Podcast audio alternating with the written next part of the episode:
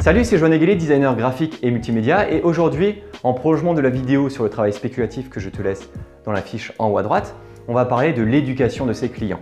Alors comme tu l'as vu dans la vidéo précédente, de nombreux abus sont appliqués sur la tarification des freelances, que ce soit avec le salariat déguisé, le paiement en pub ou les concours. Mais finalement, il ne tient qu'à toi, à moi et à nous de faire comprendre au monde le fonctionnement de notre métier et la tarification. L'analogie de la baguette de pain fonctionne partout en France métropolitaine. Toutes les baguettes de pain sont comprises entre 90 centimes et 1 euro. Il n'y aura pas un boulanger qui va les vendre 25 centimes pour qu'il y ait plus de clients dans sa boutique. Alors c'est à toi de faire les bonnes analogies et de faire comprendre à tes clients que non, ton service a ce tarif-là parce que tu as ce travail, tu arrives à lui faire gagner tant et tant euh, de pourcentage de chiffre d'affaires. Donc c'est comme ça que ça se passe. Donc premièrement, pourquoi éduquer ton client? Eh bien, tu l'as vu avec la baguette de pain. Si le boulanger, partout en France métropolitaine, il va vendre cette baguette à ce tarif-là, bah, c'est tout simplement parce qu'il y a une raison. Et cette raison, c'est parce que en dessous, il ne rentre pas dans ses frais. Et tu dois faire exactement la même chose. Il faut que tu fasses les bons calculs de ton activité pour être sûr de ne pas être sous-payé avec les différents clients et les missions que tu auras à réaliser. Mais bon, ce n'est pas aussi simple parce que ton métier n'est pas connu du grand public. Les boulangeries, on a tous en tête cette idée de tarif d'une baguette de pain. Par contre, un freelance créatif, la création d'un logo, ça les gens ne savent pas forcément le tarif que ça peut valoir parce que ça va dépendre d'énormément de critères, les retours clients, euh, la création, le briefing, le cahier des charges, tout ça, tout ça. Le mieux à faire, c'est encore de communiquer avec ton client et de l'éduquer à la tarification de ce que tu lui proposes. Quand je te dis que je t'aide à convaincre tes clients de signer tes devis, eh bien cette éducation du client joue une part fondamentale dans ce processus. D'une part, il comprendra les tenants et les aboutissants d'une telle collaboration, et d'autre part, cette pédagogie va apporter une relation de confiance entre les deux parties. Alors n'hésite surtout pas à faire un point avec lui lors de l'écriture du devis ou en début de prestation pour qu'il puisse comprendre précisément pourquoi cette prestation bah, coûte ce tarif-là. Et donc la grosse question qui se pose maintenant, c'est comment éduquer son client.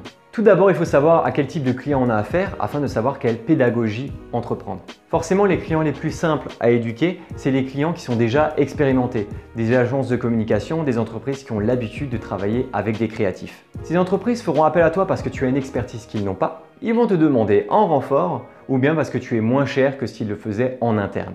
Il y a de fortes chances qu'ils connaissent ton métier et les tarifs qui sont pratiqués et vont justement essayer de négocier pour euh, baisser tes tarifs au maximum. Par conséquent, tu auras juste à jouer sur le temps de travail, le bénéfice que tu auras à leur apporter ou bien les contraintes de réalisation. Par exemple, le devis sera plus cher si tu dois travailler dans l'urgence. En éduquant ton client de cette manière-là, cela ne veut pas dire qu'il va absolument signer ton devis, mais cela te permettra de crédibiliser ta tarification et donc d'augmenter la facture.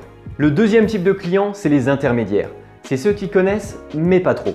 Généralement, c'est les clients qui connaissent à peu près le domaine dans lequel tu travailles, mais qui n'ont pas une connaissance approfondie du processus de création. Alors, je vais te présenter un projet concret que j'ai réalisé avec Jack Daniels. L'objectif était de réaliser une vidéo d'animation, mais il y avait énormément de sous-traitance entre le client d'origine et euh, le prestataire final qui était moi-même. Vu le nombre de personnes qui faisaient partie de cette fameuse chaîne, bah forcément tout le monde n'était pas au courant du processus de réalisation de la vidéo en motion design que j'avais à réaliser. L'agence de communication avec qui j'étais en relation directe connaissait les contraintes de réalisation d'une vidéo en motion design, donc aucun souci à ce niveau-là.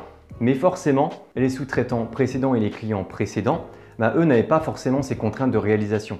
Et je me suis retrouvé par exemple avec des écrans ou des slides qui étaient plus faits pour du print ou du PowerPoint plutôt que de la vidéo en motion design. Alors ce n'est bien entendu pas une critique, mais il faut bien prendre en considération l'ensemble de ces éléments-là pour bien comprendre le besoin client et voir ce qu'il est possible de faire avec les éléments qu'on va te donner.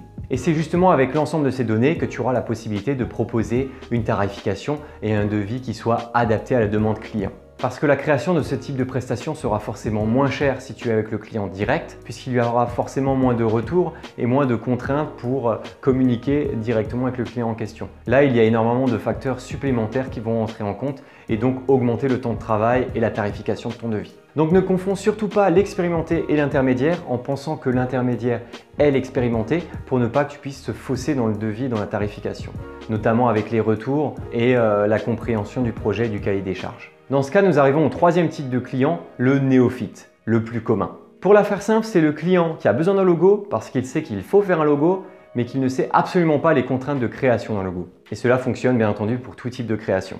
Et donc c'est là où tu es censé venir avec tes qualités de pédagogue et d'expert pour lui donner les bons conseils en disant si son projet tient la route, si c'est vraiment utile pour son business, et lui faire comprendre les tenants et les aboutissants d'une telle création, avec notamment les retours, les contraintes de création et ce genre de choses. Toujours avec l'exemple du logo, ce n'est pas une illustration faite en 20 minutes. Il y a les échanges avec le client, le briefing, le devis, le cahier des charges, euh, les recherches de création, la pige, euh, la réalisation, les premières propositions, les échanges, la finalisation, l'export et j'en passe. Là, je te l'ai fait courte avec 6-7 points, mais imaginons que ton client, lui, avait juste besoin d'un logo. Il pensait que la création de ce logo allait uniquement prendre un ou deux points parmi ceux que je viens de citer, mais il ne faut pas oublier que tu dois lui faire comprendre qu'il y a tous les 4 ou 5 autres points qu'il y a également à faire facturer.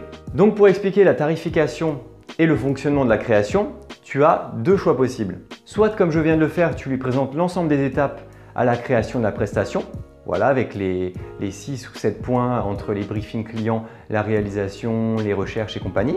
Soit pour vulgariser encore plus ce processus de pédagogie, tu utilises des analogies, exactement comme la boulangerie avec le pain. Tu fais comprendre que la création d'un logo a ce tarif, la création d'un flyer, d'une affiche, euh, de, de telle ou telle prestation, que c'est minimum ce temps-là pour rentrer dans ses frais, pour lui faire comprendre de manière beaucoup plus simple pourquoi est-ce que cette prestation a ce tarif-là.